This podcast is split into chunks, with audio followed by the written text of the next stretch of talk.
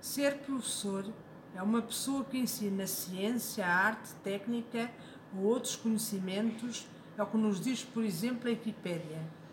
É uma das profissões mais exigentes, uma vez que todos os dias os professores são postos à prova pelos seus alunos, pelos pais e pelos seus colegas.